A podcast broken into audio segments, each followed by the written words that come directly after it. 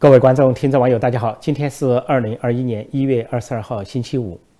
乔拜登成为美国总统之后，在头一天就逆转了川普的一系列行政令，包括十五项行政令和两项川普后期成立的委员会的工作。那么这些行政令，纵观有个共同的特点，那就是加剧美国的成本，呃，高成本低收益，甚至说高成本无收益。呃，主要的是，呃，美国要重返巴黎气候协定。啊，美国要重返世界卫生组织。另外，在美美国和墨西哥边界停止建边界墙。另外呢，要取消对中东七个穆斯林国家的旅行禁令。呃，另外，呃，还有跟非法移民相关的一些政策。还有要停建一个呃输油管道，从加拿大到美国的一个基线基石线的管道，就 Keystone Line 等等这些法案。总的来说，在经济效益上将对美国构成重大打击，因为重返巴黎气候协定意味着美国出大钱。因为在巴黎气候协定的定义呢，就是说美国是发达国家，而中国是发展中国家。那么作为中国的发展中国家，它可以继续增排废气增排到二零三零年，还要接受补贴。那美国作为发达国家，现在就要停止啊增排，就要开始减排，而且要出大钱去补贴其他国家，尤其补贴中国，把它当成发展中国家来补贴。美国要出大钱。另外呢，在世界卫生组织，美国重返的话，那就意味着美国本身就出了四分之一啊，至少五分之一的资金。但是中国的 GDP 就是总产值跟美国都，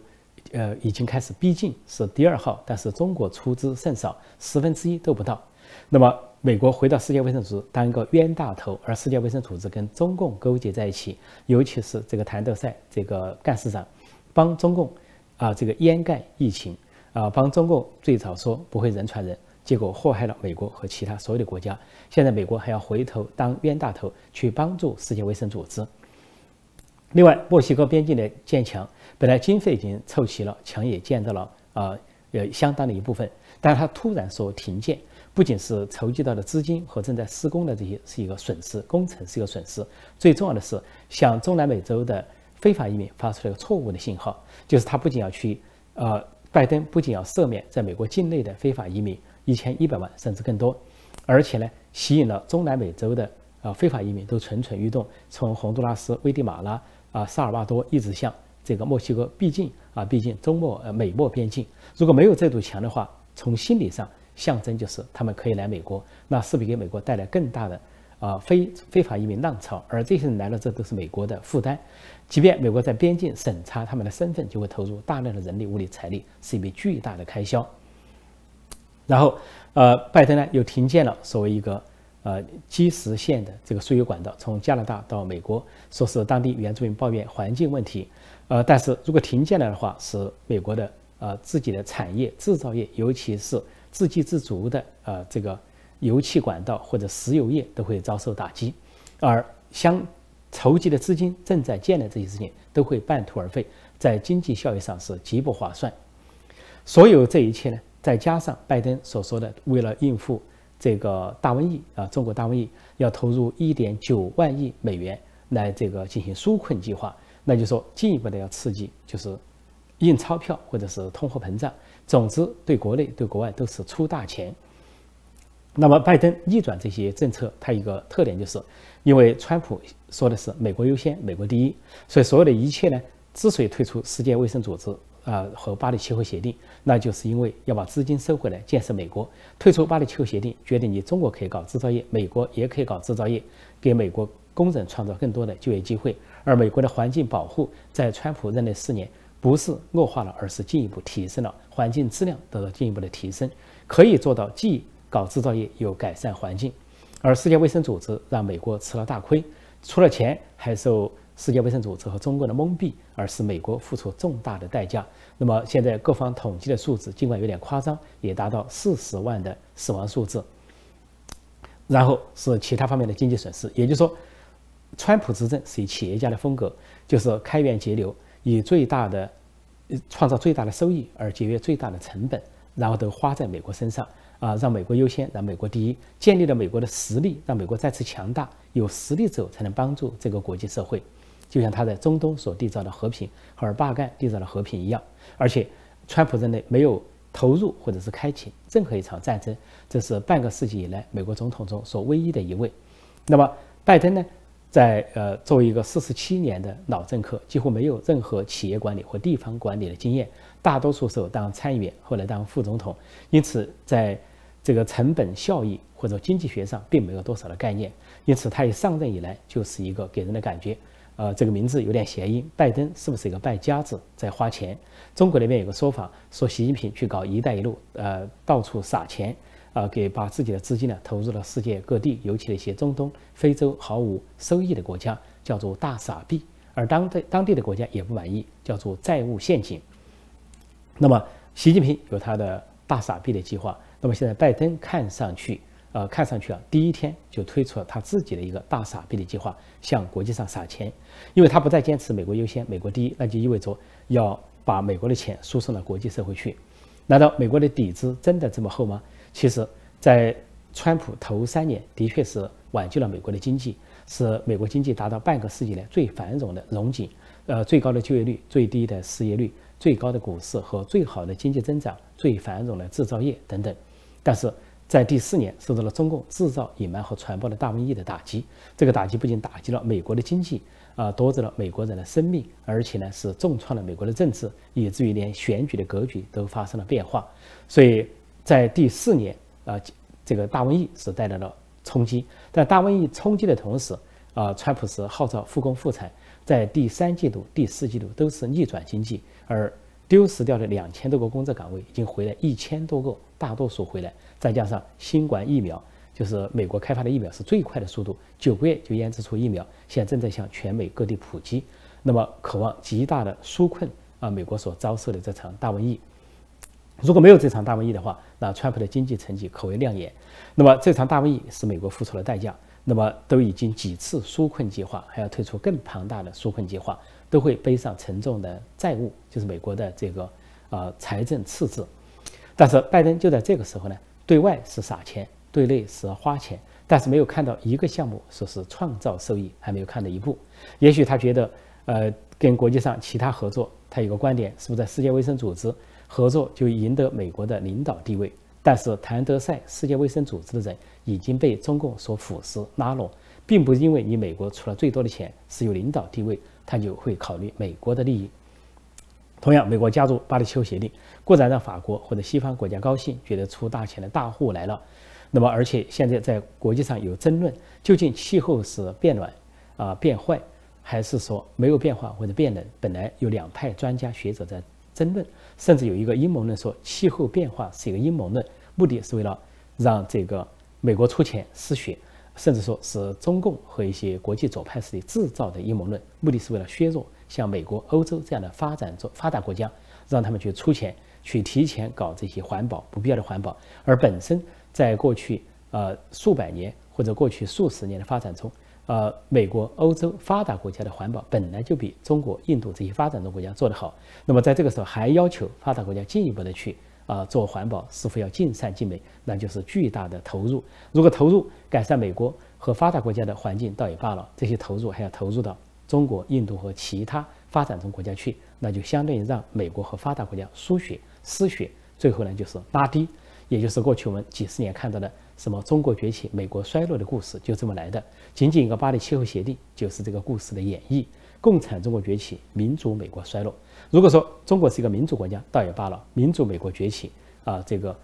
跟这个民主的美国是平起平坐或者竞争，那整个世界就归于太平，人民归于这个幸福。都有民主，都有权利，都有普世价值，啊，整个世界都是一片安宁，可以说人类的前景是光辉无比。如果那样倒也罢了，但是现在给被输血的中共，啊，这个一边倒的这个窃取他国财富自肥的中共，却是一个共产中国，是一党独大，然后是肥了这些官僚集团，他们捞得盆满钵满，而中国人民并没有得到多少好处，还要服服帖帖听党话，跟党走，当党的顺民奴民。啊，奴才甚至太监，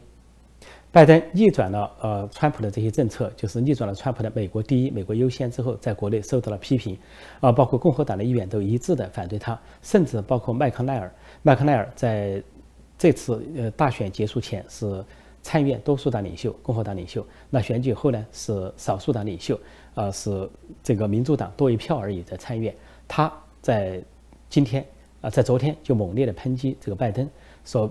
谴责了拜登在第一天逆转川普的政策。他认为这样的政策完全是对美国经济的伤害，对美国人民的伤害。他说，不要认为，不要这个认为两党就在国会认证的时候，国会山事件的时候，说是两党支持了啊对拜登地位的确认，这个时候就可以牺牲。啊，共和党和保守派的利益去讨好左派、极左派的那些叫嚣，因为说拜登上来以后正在讨好左派和极左派的主张，因为他所废止的川普的这些行政令都是在讨好他们，要搞全球的多元化，要向全球去呃发钱，要这个去啊这个减所谓把把钱花在非法难民身上啊、非法移民身上，或者对穆斯林国家开放边境，给美国带来恐怖主义的隐患等等，都都是讨好。左派或者是极左派，而麦克莱尔通过这个国会山认证事件和一月六号的这个事件，跟拜登建立了临时同盟，呃，这个蜜月期才刚刚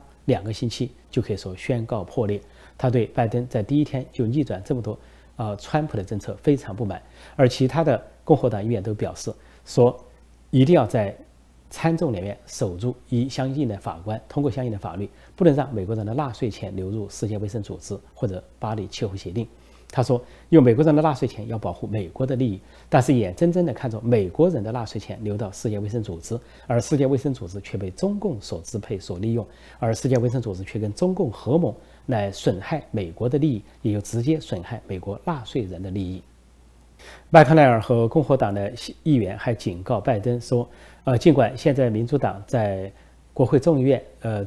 超过半数，但是他的席位是下降，在参议院是多一席而已，基本上是两党平衡。他在这样的情况下，不要忽视共和党的这个力量，也不要忽视保守派的力量。说拜登如果是过于的左倾向左摆的话，共和党和保守派会给他有力的牵制，会给他政治上打击。那就说很快。”两年之后就会有中期选举，国会的中期选举将让拜登阵营和民主党尝到苦头。不过，就在拜登政府头一两天在逆转川普的一些政策的时候，多数涉及的是国内政策，呃，跟中国相关的一个就是巴黎气候协定，一个世界卫生组织。如果美国重返的话，对中国继续利用巴黎气候协定，利用世界卫生组织谋取他的一党之私啊，红色中国的利益，对他有间接的好处。但是呢，直接的。还没有涉及到美中关系啊，因为中共指望这个拜登上台以来能够逆转啊川普的美中关系的格局，但是就在头一两天啊，拜登政府啊这个提名的国务卿啊布林肯的一系列表态，却让中共大失所望，甚至可能呃遭受打击，遭受重击。布林肯在一月十九号，也就是拜登上任前的头一天，在参议院的啊这个提名的听证会上，他就表态认可了。这个川普政策的对外政策，对中国政策，呃，当时参议员问了他说怎么看待川普过去四年对待共产中国的政策，他他完全赞成啊，川普政政府对中共的强硬政策，他只是他可能有些方法上他会不同，但是基本原则一致，也就是说认可了这个拜登对共产中国的清醒政策。另外呢，关于这个。呃，国务院就是蓬佩奥所主持的国务院的一系列政策，他都表示了认同。就说在对中共的问题上，他表示认同。那么在随后又接下来的听证会上，又涉及到像新疆问题，有参议员问他说，他是否认同前任的国务院国务卿蓬佩奥对新疆问题的定义，那就是反人类罪和种族灭绝。他认同他在新疆，中共在新疆犯下的就是反人类罪和种族灭绝。另外，呃，关于台湾，他说，呃，对他告诉参议员，他说在台湾问题上，两党有最大的共识，就是共和党和民主党，因此显示不会改变美国对台湾的协防政策、跟台湾的价值同盟以及美台关系的提升。其实呢，就在呃昨天我讲到，就在拜登就任的当天，有一个罕见的动作，就是台湾驻美国代表、驻华盛顿代表肖美琴被正式邀请到在。就职典礼的观礼台上，坐在外交官员的礼宾席上。那么这是过去四十多年的第一次。一方面，我说过是承继了呃这个上任的国务卿、上任国务卿蓬佩奥的政策，因为蓬佩奥在他卸任前就解除了呃美国国务院的所有的陈规漏矩，说是过去跟台湾有打交道有很多限制，要讨好啊北京的共产主义强权，要照顾北京的面子，因此呢跟台湾打交道，通过一些不正常的渠道、不正规的渠道，似乎是偷偷摸摸，本来是外交渠道，却要借助于其他的啊机构啊，本来是互相的这个协作，却似乎似乎是要绕道而行。那么实际上台湾方面也回忆，过去啊台湾代表要提申请，呃有总统就职或者重大的典礼。要提交申请，而且呢安排在一般的礼宾、一般的宾客席上，甚至平民席上，所以说很不受礼待。那么基于啊，川普政府啊，蓬佩奥国务卿这个政策，所以说相当于对国务院松绑，就是所有过去的那那些条条框框都去除了，美国可以跟台湾大大方方的打交道。所以这就是拜登在就职的第一天，能够大大方方的邀请台湾代表坐在外交礼宾席上。把它当成一个正常的国家来对待，这个潜台词。那借助于这一点，如果中共要这个怪罪下来的话，呃，责备拜登政府，那拜登政府完全可以推到前任政府头上，就说布林肯认为这是国务院的成规，那么前任的国务院留下来的规则，我们解除了美国跟台湾之间的外交限制，因此呢，所以有这样的事情顺顺水推舟。另一方面，也就是。啊，拜登和这个布林肯在就职的时候啊，利用这个机会向美中台关系发出一个微妙的信号，那就是美国不会改变协防台湾，跟台湾成为价值同盟，也不会改变啊对抗共共产中共这个既定的政策，因为这是两党的共识，在国会有高度的共识。这在后来的听证会上，布林肯这个新任的国务卿，呃，或者说即将成为新任国务卿的，他也做了一个肯定的表示。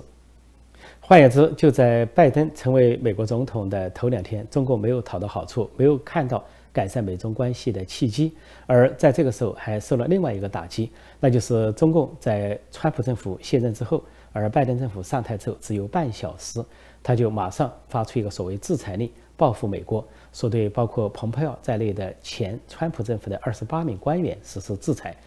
但是他真正的目标，与其说他是对付。川普政府或者前官员，不是说是针对拜登阵营、拜登的新政府，因为他向拜登阵营发出了一个挑战，意思就是说，如果拜登政府也像川普政府那样对待中共的话，那么中共就会对拜登政府的官员进行这样的制裁，实际上是想给拜登政府一个下马威。但是，啊，拜登政府的回答来了，拜登政府的这个发言人、新闻发言人，在举行首场新闻这个发表会上的时候，有记者问到这一点，就说中共制裁。呃，前政府就是川普政府，包括前国务卿蓬佩奥在内的二十八名官员，说拜登政府怎么看？结果拜登政府的新闻发言人说，说中共这个做法是完全没有建设性的，而且是虚张声势的。他说此举是想挑拨我们两党，想在我们两党之间制造分歧，就是指美国的两党政治，共和党和民主党。他说，实际上对呃对这一点，我们两党有最大的共识。拜登政府的这个新的白宫发言人这样的回答可以说很有水平，而且很有风度。水平就在于让中共出乎意料、大失所望、受到打击；那么有风度就是维护了美国的外交政策的一致对外。啊，中共以为这个民主党跟共和党有分歧，以为啊川普政府跟拜登政府死去活来，啊以为这个拜登政府既然取代了川普政府，而民主党呃轮流上阵，那么势必就要扭转这个美中关系。但事实上，这个拜登政府所表现的，或他的新闻发言人所表现的是外交政策的继承和延续。也就是说，拜登在呃大幅度的逆转国内的一些政策，跟川普不同，但是在外交政策上，尤其在对待中国、对待共产中国这个问题上，这个立场上，目前仍然是保持强势和强硬。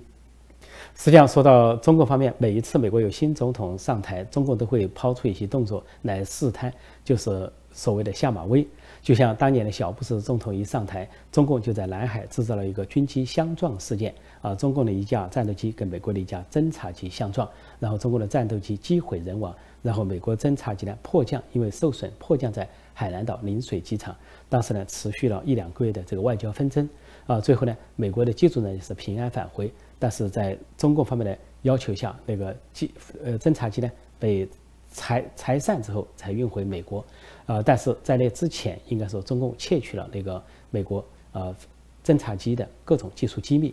那么到了后来，这个奥巴马政府上台的时候呢，中国有制造了个无暇号事件，就是美国有一艘海军测量船在南海地区航行啊，进行一些科研考察和测绘，结果中共突然派出大量的舰只对这个无暇号进行团团的包围，而且呢抛下一些啊这些木棍啊啊这些木棒啊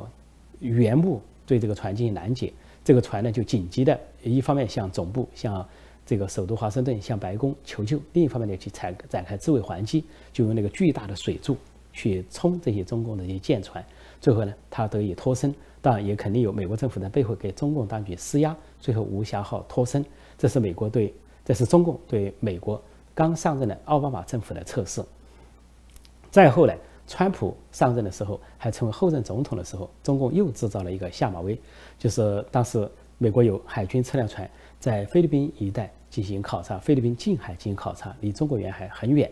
结果中国呢，突然有这个海军船只经过那里，居然这个抢夺了啊美国的这个海航器。但是美国的海航器啊，说是呃在水中进行检测啊，这个海海这个水下检测，中国居然抢夺而走。抢夺了之后，当时的即将卸任的奥巴马政府做出了软弱无力的抗议。但是正是后任总统的川普就做了一个表态，他说。你你们要抢夺我们的海航器，好，你拿去，你拿去就不要还，